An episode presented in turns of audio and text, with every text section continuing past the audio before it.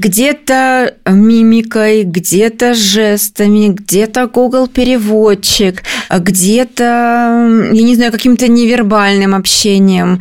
На самом деле я уверена, что если два человека хотят понять друг друга, они найдут способ изъясниться.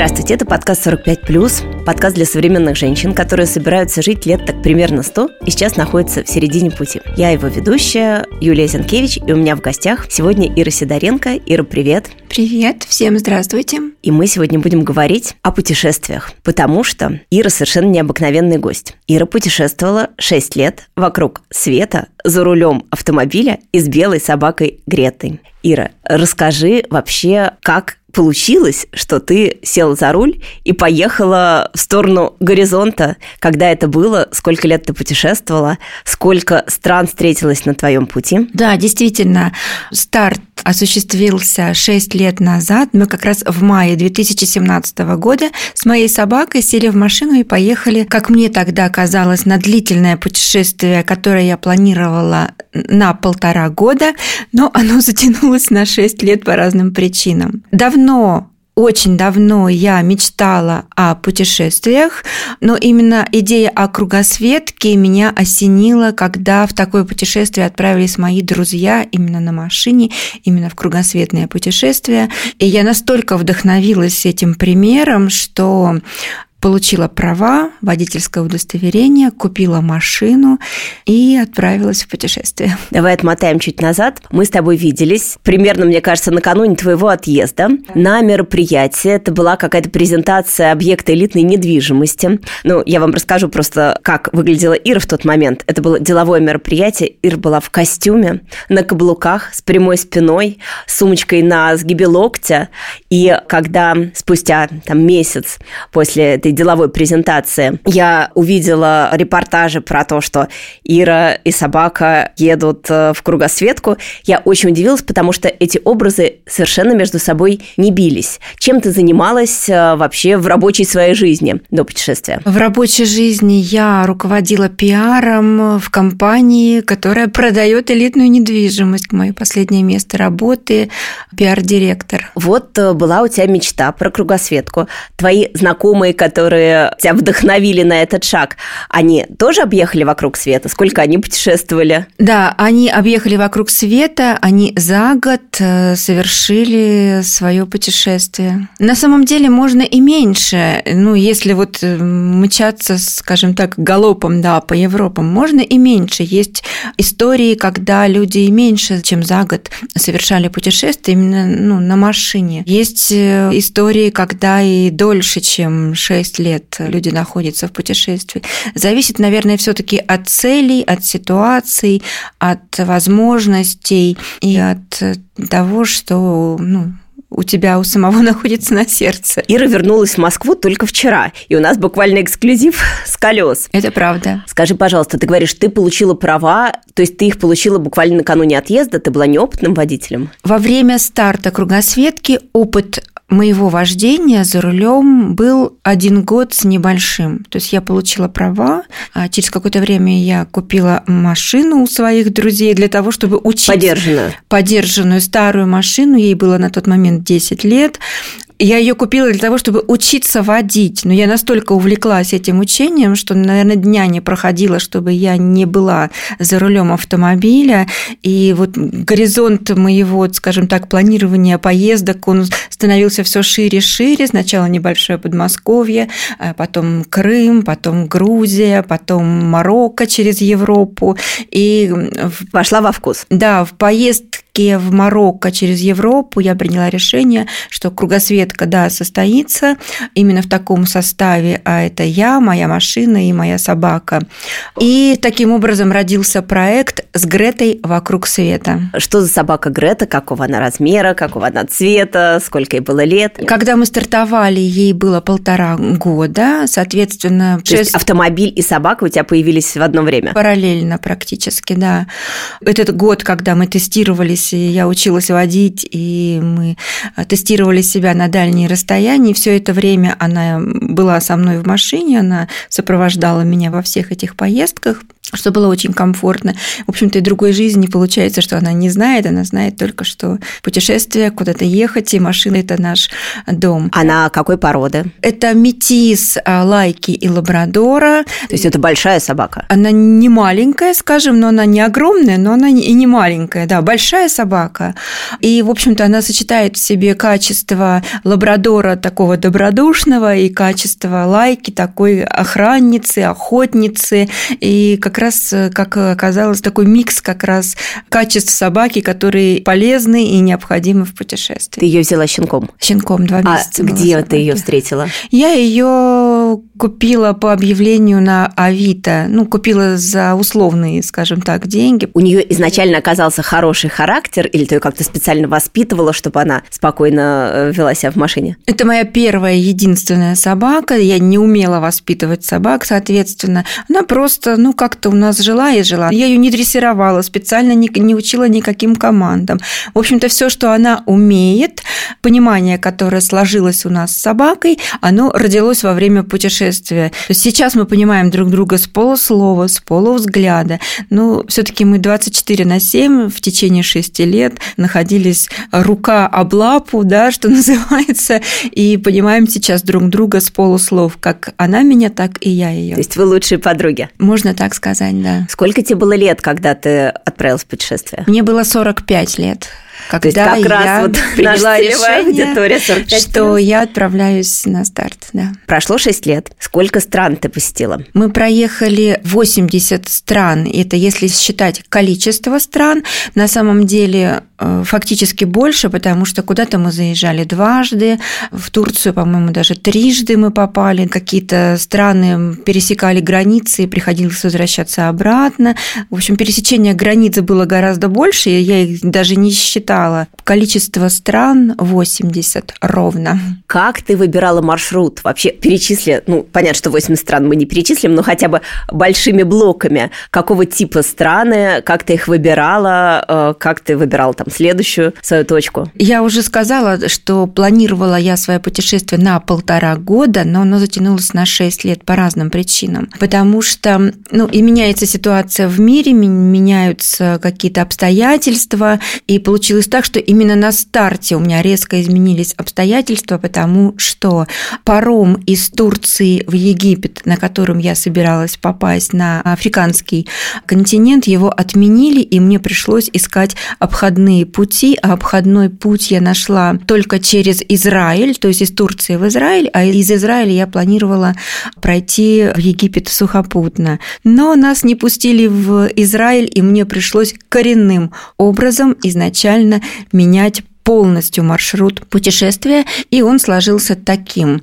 Из России Кавказ, Турция, из Турции добрались на грузовом корабле в Израиль, на этом же корабле вернулись обратно, потому что нас не пустили. С чем это было связано? С документами? С документами на собаку, на собаку да, ветеринарные документы, которые у меня были с собой, но они изначально не были подготовлены для Израиля, потому что этой точки не было у нас в первоначальном маршруте. Мне пришлось вернуться вернуться. Через Европу мы проехали до Испании и через эм, Гибралтар в Марокко. Из Марокко по всей Западной Африке мы добрались до Южной Африки, до э, Кейптауна. Затем от Кейптауна до Египта по восточной стороне Африки. Из Египта в Иорданию. Дальше по Ближнему Востоку у нас был Сирия, Ливан. И на пароме мы вернулись в Турцию Турцию, из Турции Иран, Пакистан и Индия и дальше до Таиланда.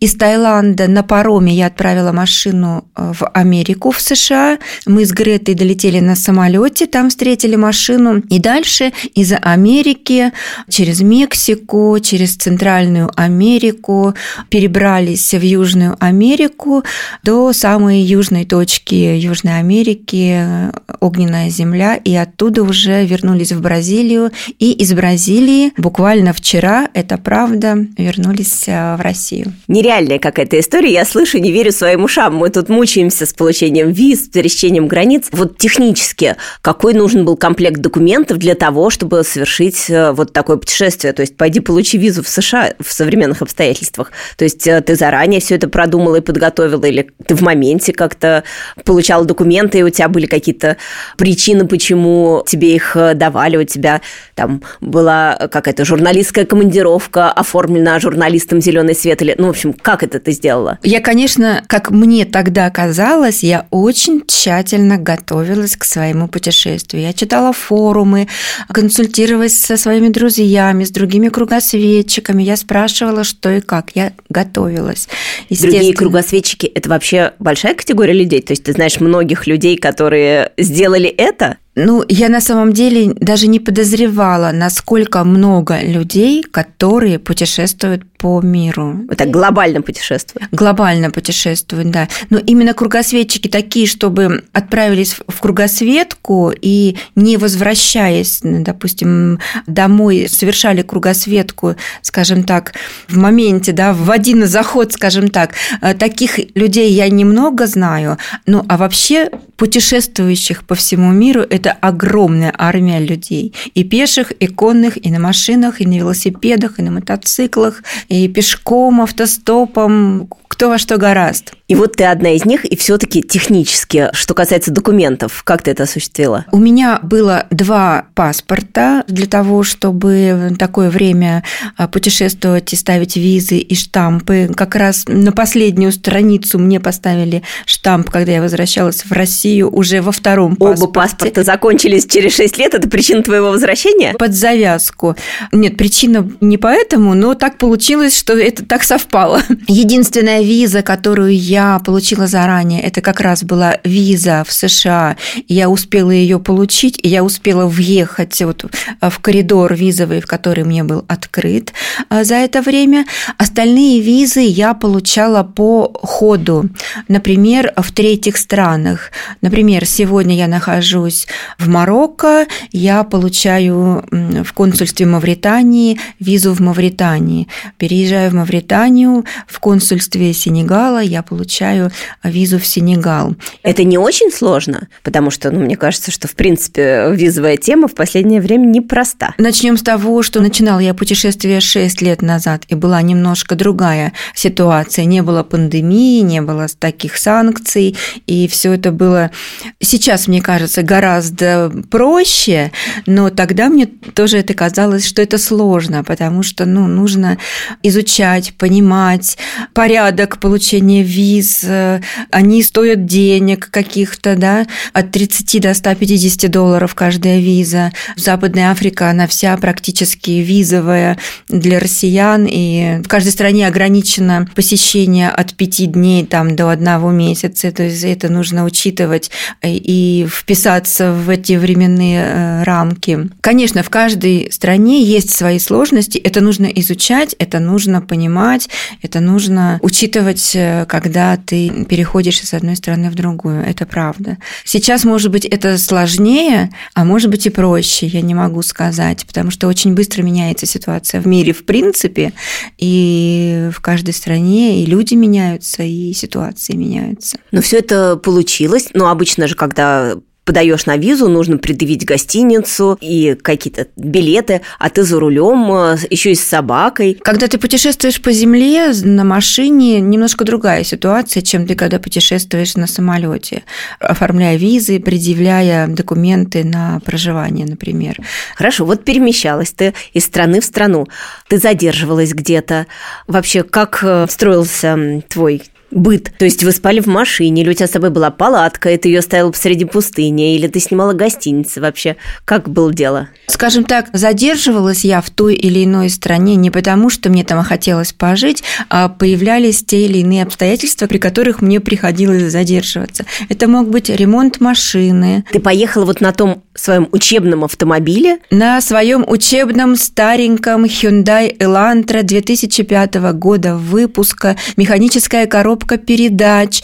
А я не, совершенно не разбиралась тогда, как она устроена, почему она ломается, как э, поставить диагноз и тем более, как ее отремонтировать. Совершенно ничего об этом не знала. Конечно, сейчас, спустя 6 лет, я могу с закрытыми глазами на ощупь, на слух определить диагностику, что там сломалось, что не так, что нужно заменить, что сделать, чтобы там она работала. Но вырастает. Наш, То есть ты наш... в Москву вернулась без нее? Машина осталась сейчас в Бразилии, да. Ты ждешь ее домой? У меня планы, да. А, серьезно? У меня То есть она как планы гре- ее Грета, пере- это очень важные её. ингредиенты твоей жизни. Да, ну есть? это член экипажа, да, родной член экипажа, скажем так. Остановить в той или иной стране могли меня какие-то обстоятельства, связанные с ремонтом машин, с лечением Греты, а, или там мне самой необходимо там поправить здоровье, или, например, мы путешествовали во время пандемии, приходилось ждать, когда откроются границы,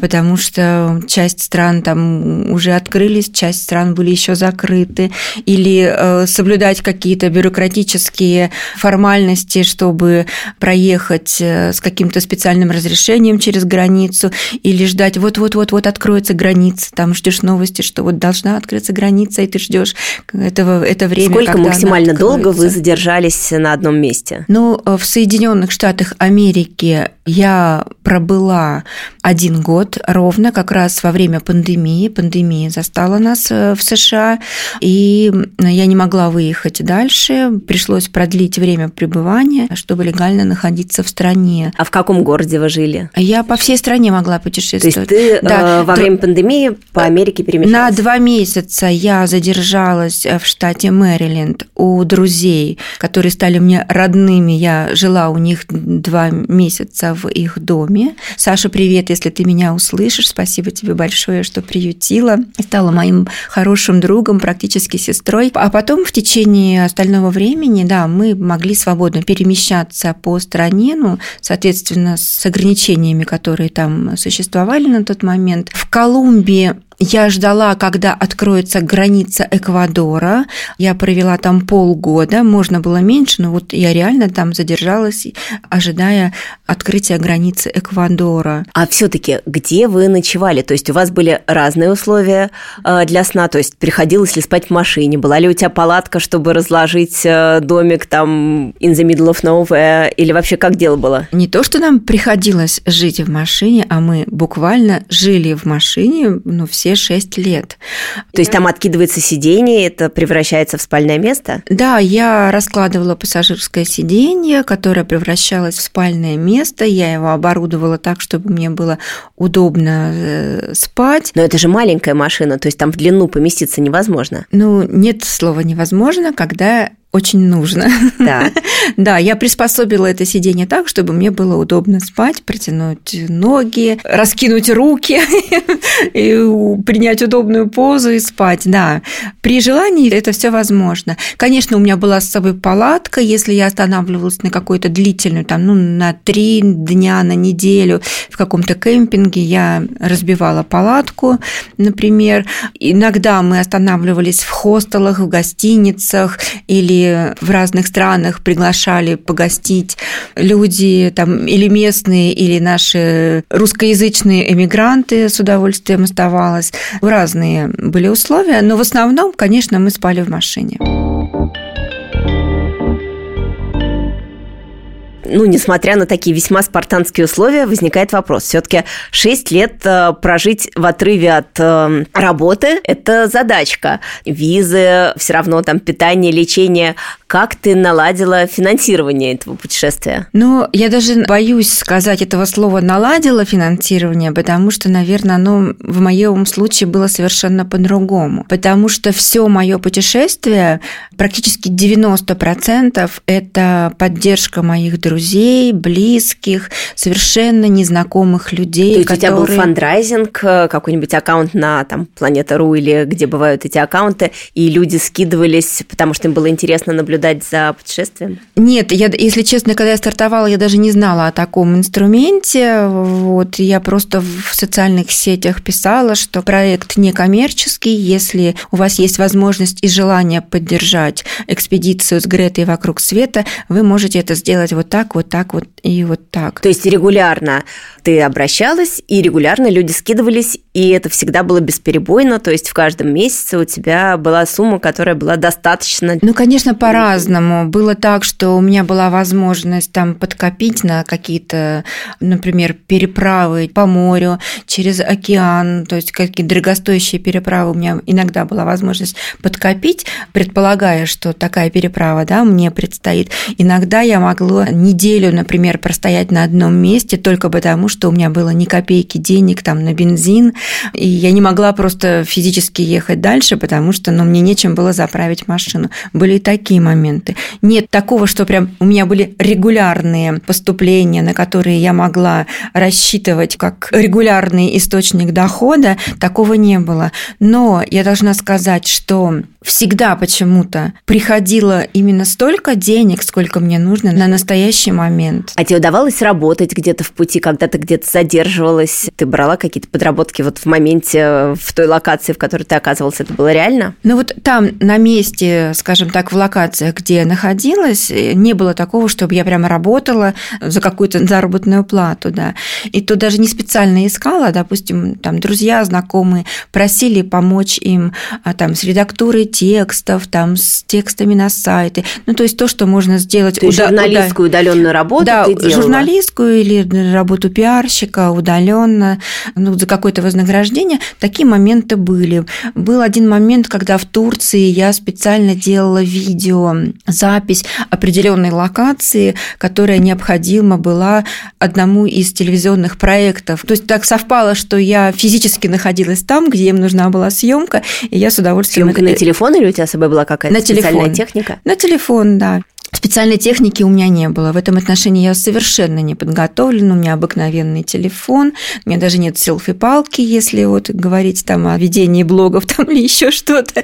Все, что ну, обыкновенный телефон, которым я фиксировала свое путешествие. А где у тебя вообще был блог? Где ты рассказывала и где можно было следить за путешествием? Ну, я рассказывала о своем путешествии в двух социальных сетях, которые сейчас не принято называть вслух. на да. территории Российской Федерации. Да, ВКонтакте, в Одноклассниках, соответственно, тоже вела. И э, я вела и продолжаю еще вести свой дневник путешествия на моей авторской колонке Forbes Россия. Это как журналистская работа? У тебя регулярно выходили материалы, был какой-то дедлайн у каждого материала, раз в неделю ты должна была представить статью. Да, действительно так. Шаг? Дедлайн э, каждую неделю в определенное время я отправляла очередную серию э, моего путешествия в редакцию журнала Forbes Woman, и за что я им очень благодарна. Почему? Потому что я знаю очень много путешественников, которые активно начинали а, вести дневник своего путешествия, и по ходу продолжения путешествия потихоньку-потихоньку, скажем так, издыхались.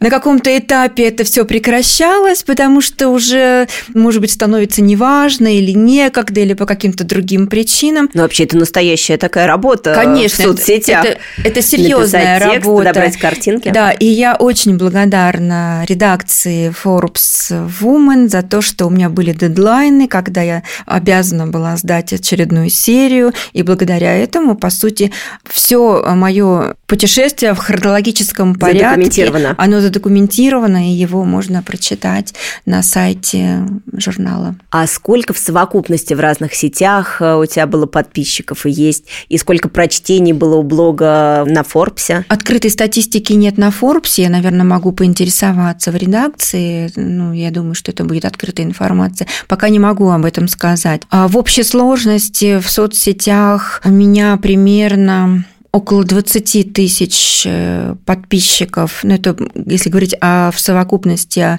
всей аудитории, которая Но есть. это немало. То есть, когда ты кидала клич, э, что ребята, скидываемся, еду дальше, то есть 20 тысяч как минимум вообще видели твой призыв и могли как-то реагировать? Ну, может быть, даже меньше, потому что 20 тысяч в совокупности это вот сейчас на последнем этапе, и последний год сильно, скажем так, прибавилось подписчиков. А так у меня было там от тысячи там до трех, до пяти тысяч подписчиков в моменте во время путешествия. И на самом деле я горжусь контингентом моих читателей. Почему? Потому что это вот самые преданные, самые заинтересованные, самые вдохновляющие меня и вдохновившиеся моим путешествием. То есть они с тобой разговаривали Люди... в комментариях? Да, то есть это такая живая, целевая аудитория, то есть которая действительно немного миллионная, там как у других там известных блогеров, но она настолько предана, она настолько переживающая за нас с Гретой, за мою машину. Ну, целевая аудитория, которая следила за Здорово. экспедицией с Гретой вокруг света. Ты была одна, ну как бы не одна, да? То есть у тебя там группа поддержки стояла за спиной и волновалась. Мне даже, точке. наверное, неправильно говорить, что я была одна, хотя и блог называется «Одна вокруг света», но судя по тому, как происходило мое путешествие, насколько я э, на самом деле на физическом уровне чувствовала эту поддержку, как будто кто-то за спиной у меня стоит и постоянно меня говорит «давай, давай». То есть настолько это мощно чувствовалось и энергетически, и физически, и на моральном уровне, и на материальном уровне.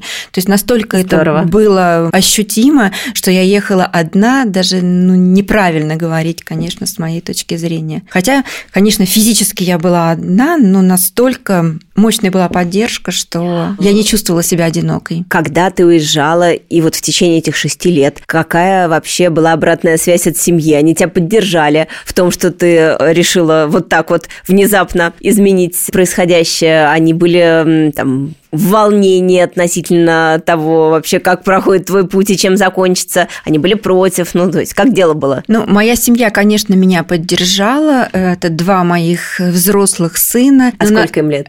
Старше... Было в тот момент, когда ты уезжала? 25 и 27, получается, лет. Ну, они достаточно взрослые, чтобы самостоятельно думать и самостоятельно принимать решения и вести свою взрослую жизнь.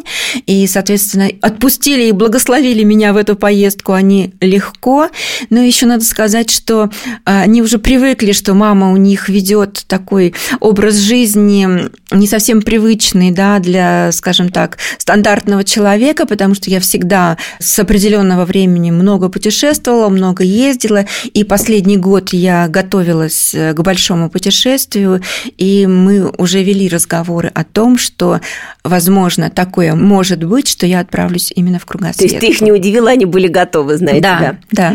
Отлично. А вы были на связи насколько регулярно? Ну, регулярно на связи. Сейчас, слава богу, современные технические средства и возможности позволяют находиться постоянно на связи. Есть телефон, есть интернет, и этого достаточно. Они куда-то к тебе подъезжали нет, за эти 6 лет? Нет? Нет. То есть вы только да. виртуально? Да. То есть сейчас вы увиделись? Конечно, да.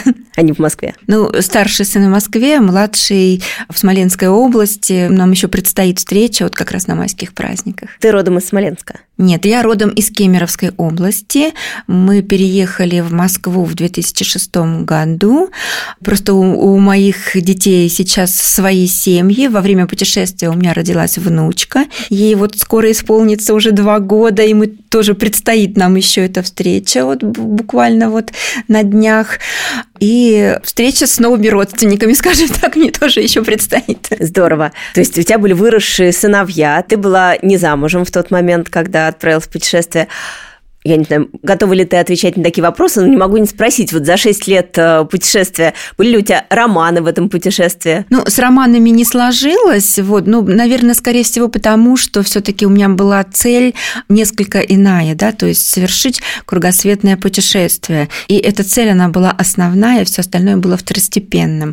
Но сейчас я готова, открытая к новым отношениям, поэтому welcome. Да, прекрасно скажем на весь подкаст. Послушай, ну а все-таки цель совершить кругосветное путешествие. Это какая-то, мне кажется, цель без второй части. То есть совершить кругосветное путешествие, чтобы что? Ну, чтобы замкнуть круг. Кругосветка, ну, в моем понимании, да, совершить э, круг вокруг земного шара – это старт из точки А, финиш в этой же точке, а, в точке А. Сегодня я могу сказать, да, что кругосветное путешествие, поставлена точка, оно завершилось. Конечно, когда я выезжала, у меня была сакральная цель, которая сподвигла меня на это путешествие. Когда я себе сказала, когда я сделаю круг вокруг земного шара, эта цель будет осуществлена. В общем-то, ради этой цели я и шла. Она не утратила актуальность по дорогам мира. Время? Нет, она не утратила актуальность, она как раз созрела, и я уверена, что... Но это что-то личное. Это что-то личное, да. это очень личное. На самом деле именно это зачастую меня поддерживало, вдохновляло и позволяло мне не опускать руки, не свернуть на какой-то сложной части вот путешествия. То есть я каждый раз себе говорила, но вот впереди же ну, вот это великое, большое, сакральное, что ради чего ты отправилась в это путешествие. Именно это мне помогало ну, продолжать. Слушай, а когда вот такой калейдоскоп э, мест, там, событий, впечатлений, что особенно ты запомнила, что осталось, вот когда вот ты начинаешь перебирать? Назови какие-нибудь э, три момента или места, которые вот прям ты унесла с собой, и они действительно выделились из общего ряда. Ну, во-первых, я очень люблю горы, и когда я попала в Гималаи, когда я попала попала на Каракарумском шоссе, ехала через Пакистан, через эти вот 6-8 тысячники. Когда я была на одном из самых высоких перевалах в Гималаях. То есть это, нас... это ты была на машине? На машине, да. То есть это возможно? Это возможно. Ты какие-то одевала цепи, это обледнелые дороги или это Нет, качественные дороги? У меня были, у меня были с собой цепи, но я ими ни разу не воспользовалась. Ну, я просто, ну, скажем так, подгадала в такой сезон, в такой период времени, чтобы можно было проехать ну, без риска, скажем так, для жизни по этим местам. Да, но там можно проехать на машине, да, и мы проехали на машине. Были места, когда нельзя было проехать, например, не во все места в Гималаях я доехала, которые хотела проехать, потому что был, например, закрыт перевал, еще не расчищены были дороги там после зимнего периода, например. Но сам факт нахождения вот почти в Тибете, на границе практически с Китаем, на той стороне, то есть это настолько мне вот прям вдохновляло, настолько меня душевно, духовно наполняло, что, конечно, это запомнится на всю жизнь. Конечно, многие национальные парки в Америке, они тоже настолько красивы, настолько потрясающие, настолько доступны для посещения, а, что можно там потрогать руками руками, увидеть эту красоту, тоже очень вдохновляет. Ну и, конечно, такие а, моменты, например, когда я добралась до мыса Доброй Надежды в Кейптауне, когда я добралась до края земли, на огненной земле, они тоже ну, такие мощные сами по себе и по энергетике, и по событийности, и тот факт, что ты добрался до заветной точки, о которой только мечтал, казалось бы, несбыточных мечтах, конечно, они тоже очень, ну, остаются таким на сердце важным событием, очень сильным, заряженным, мощным и энергетически. То есть главное вдохновение у тебя было от природы? Да. А вообще, насколько города в твоем маршруте, когда встречались, насколько вообще ты их осмотрела, и, ну, я-то очень про музеи. Вот удавалось ли тебе какую-то культурную тоже ноту добавить в путешествие? Как раз вот эта часть, она не вписывалась в концепцию, в формат моего путешествия по многим причинам. Ну, то есть, если большой город – это мегаполис, это пробки, это поиск парковки, это неудобство прогулки с собакой, то есть каждый раз это... А вы на поводке гуляете? Конечно. Это поиск жилья, потому что ну, мы живем в машине, да, и поэтому такие моменты, они бывали очень редко, когда мне приходилось там быть, то есть или по необходимости в каком-то городе, или по приглашению друзей, когда можно было без проблем разместиться и поставить на парковку машину, или, например, нужно было получать визы, какие-то формальности соблюдать, разрешение на машину. То есть городов вы скорее избегали? Я скорее избегала больших городов, чтобы избежать вот этих дополнительных моментов, которые которые были неудобны для формата моего путешествия, вот, который я перечислила. Но я с удовольствием заезжала в маленькие города, где не было пробок, где меньше народу, и люди совершенно там немного отличаются. В любой стране люди в маленьких городках или там деревнях или там поселках, они все равно отличаются от мегаполиса. И вот мой любимый формат, когда можно погулять спокойно по городу, не заботясь о том, что много людей, э, что мы будем кому-то мешать или что кто-то будет нам мешать спокойной прогулке. Можно впитать в себя дух этого города, можно просто так общаться с людьми, ты идешь со всеми здороваешься, тебе подсказывают, даже без знания языков. Давай уточним, да, вот что было с языками? У тебя какие языки, на каком уровне и вообще как ты объяснялась э, с теми, кто не знал известный тебе язык? Когда я выезжала в Кругосветку, у меня был только один язык – это русский. Сейчас я немного говорю на английском языке, но надо... У тебя были часы в течение дня, когда ты учила язык? Как он к тебе Нет, у меня а, прирос? Не... Нет, он прирос ко мне потому, что, во-первых, я год провела в Америке, и мне пришлось там общаться на английском языке, но я его специально не учила, то есть я ну, где-то запоминала слова, где-то читала вывески, где-то какие-то базовые знания откуда-то там у меня возникли, потому что... Ну, все-таки школьный английский был. Школьного английского не было, потому что я не учила в школе английский язык. А, был период, когда я по самоучителю учила английский язык самостоятельно и небольшой период с репетитором. Но поскольку не было практики, то есть я его нигде не применяла и, естественно, не говорила вот, и не читала.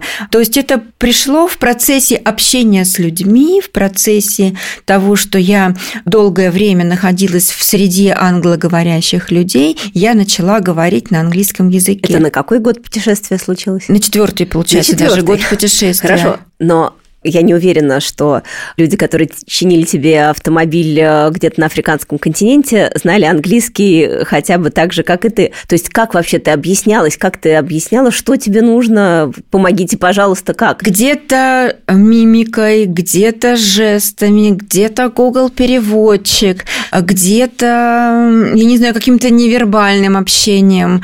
На самом деле я уверена, что если два человека хотят понять друг друга, они найдут способ изъясниться. Это отличная формулировка. Ну, да, например, э, я это поняла еще до того, как отправилась в кругосветку. Например, когда я ехала в тестовое путешествие по Марокко, я там встретила где-то тоже в горах Верхнего Атласа, я встретилась с женщиной, ну, такой с пожилой женщиной, ей было около 70 лет. Естественно, она не говорит по-русски, естественно, я тогда не говорила ни по-арабски, ни по-французски, который язык государственный в Марокко, не по-итальянски, которым она тоже владела, но мы с ней сидели, пили чай в течение двух часов, и мы не просто беседовали, не скучно. мы общались в захлеб в течение двух часов. Я поняла, что это, наверное, какое-то на уровне какого-то вот клеточного, я не знаю, энергетического какого-то уровня общения, потому что, ну, когда люди, они хотят друг друга понять, они находят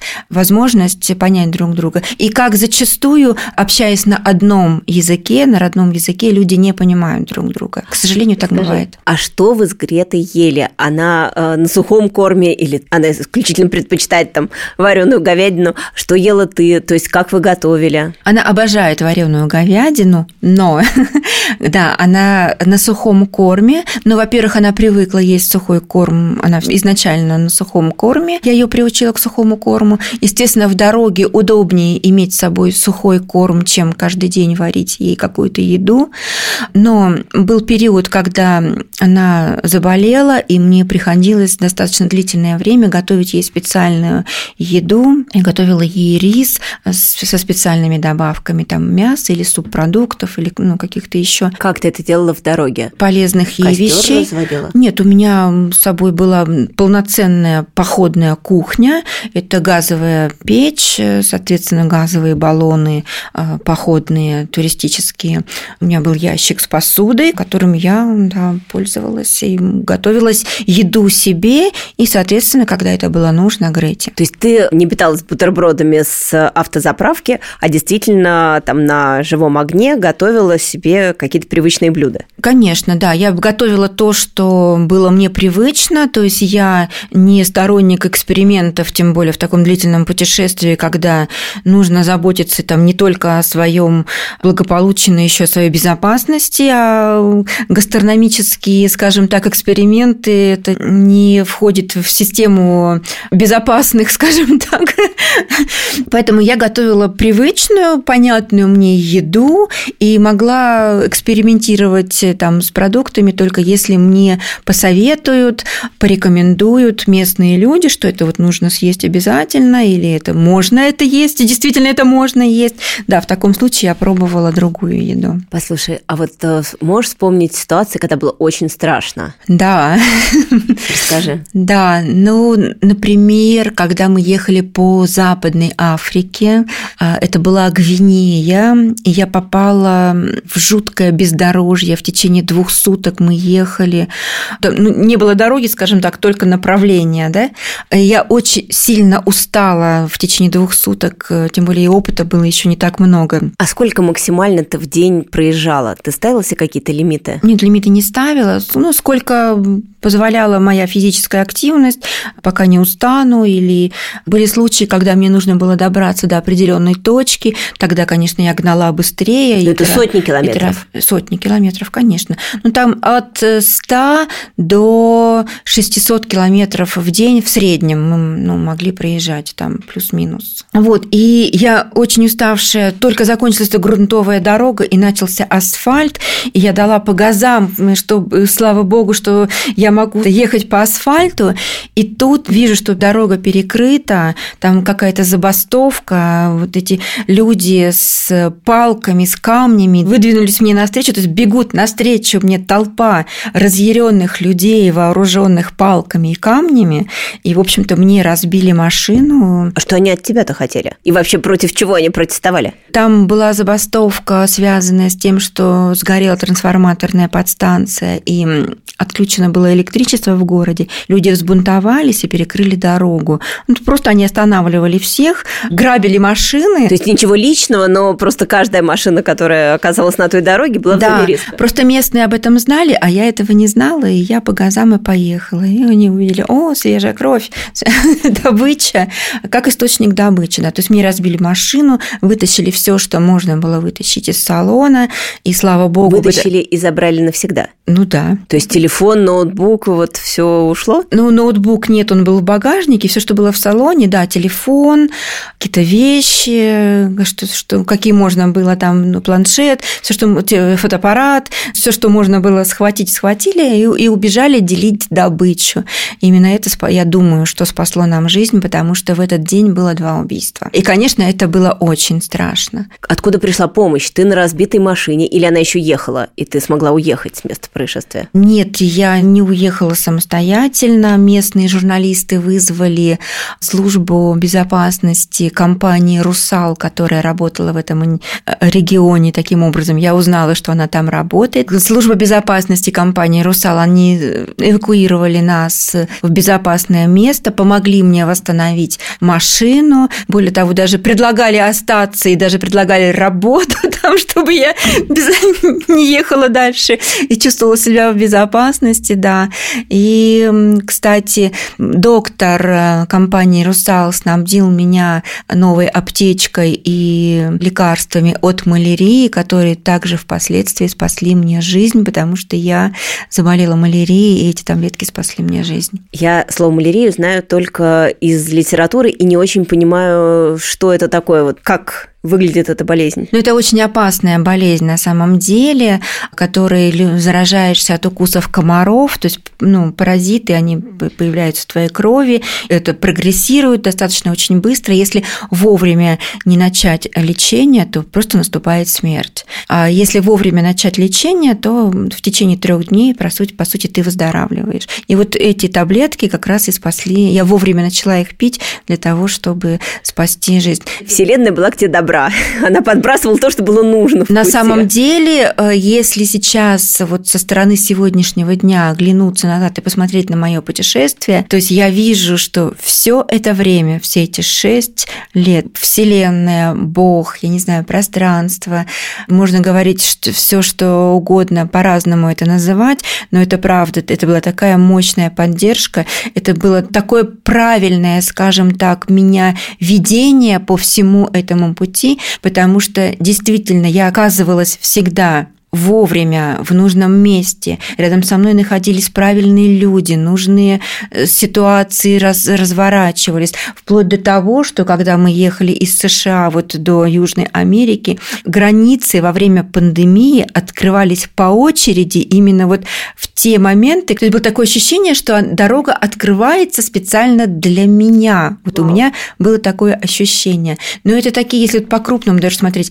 а если там какие-то знаки, какие какие-то вот события, скажем так, незначительные на первый взгляд, но они настолько показательны о том, что вся Вселенная меня поддерживает, и ты просто отмечаешь это, с благодарностью принимаешь и получаешь как очередное подтверждение, что да, это со мной, и меня кто-то ведет буквально по Расскажи все мое путешествие. Про экстремальные какие-то ситуации. Ну, например, тоже, когда мы были в Танзании, мы с Гретой шли по непроходимым джунглям, вот это вот как вот в кино. Шли на машине или шли на Нет, пешком, пешком? Пешком шли.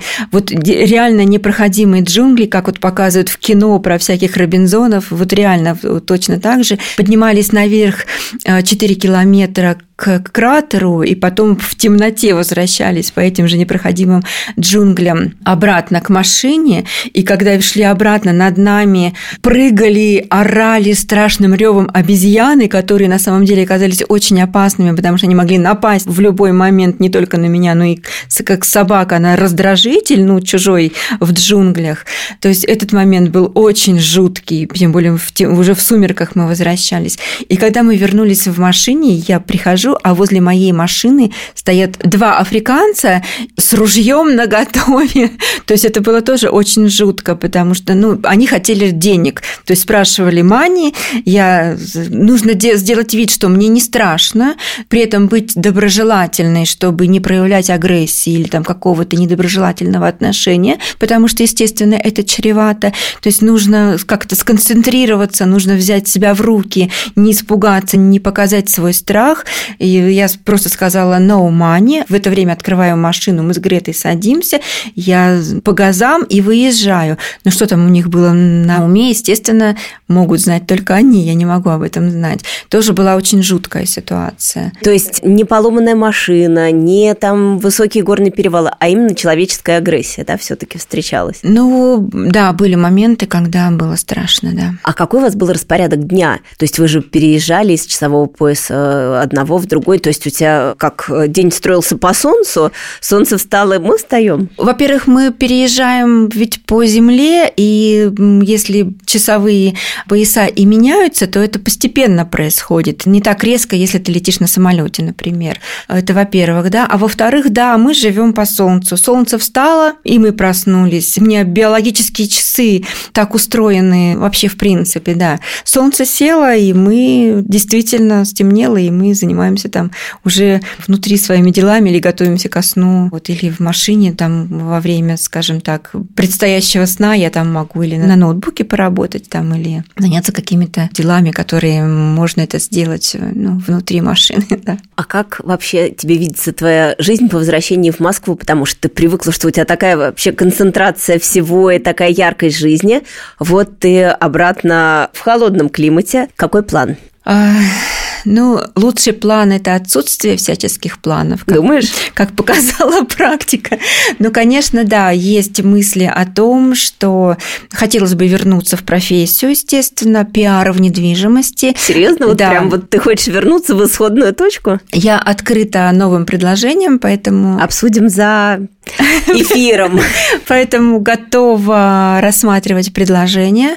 Конечно, необходим какой-то адаптационный, наверное, период, чтобы войти в другой ритм, но, э, как показала практика, я очень быстро адаптируюсь к любым изменениям в моей жизни, э, к любой ситуации, к любым возможностям, быстро принимаю решения, быстро понимаю, надо мне это или не нужно, обойти стороной лучше. И опять-таки Москва, она ведь тоже концентрация всего и разного, и найти или притянуть то, что близко тебе, ну, гораздо проще, чем, наверное, в каком-то другом месте. Не захотела ни в одной точке из тех, где ты была, остаться? Ну, конечно, были страны, э, были места, в которых мне было очень хорошо, комфортно и ментально, и физически.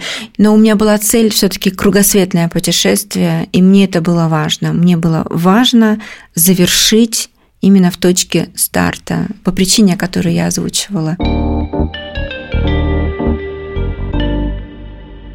У нас в конце каждого выпуска есть э, традиция давать три совета. Если можно, дай три совета от себя про свободу, про бесстрашие, про то вообще, как следовать за мечтой. Первое и, наверное, самое важное, что стало открытием для меня в моей кругосветке, это про доверие миру. Мы немножко уже говорили об этом, но, наверное, я коротко сформулирую. Для меня это готовность принять любой исход событий, который происходит вокруг. Это значит, что любая ситуация, она разрешится способом, который будет наиболее подходящим для меня. Почему? Потому что мы, люди, привыкли разделять любые события, любые ситуации, присваивать им знак плюс или минус, разделять их на положительные или на отрицательные. То есть для меня доверие миру – это то, что воспринимать любое событие, которое происходит в моей жизни,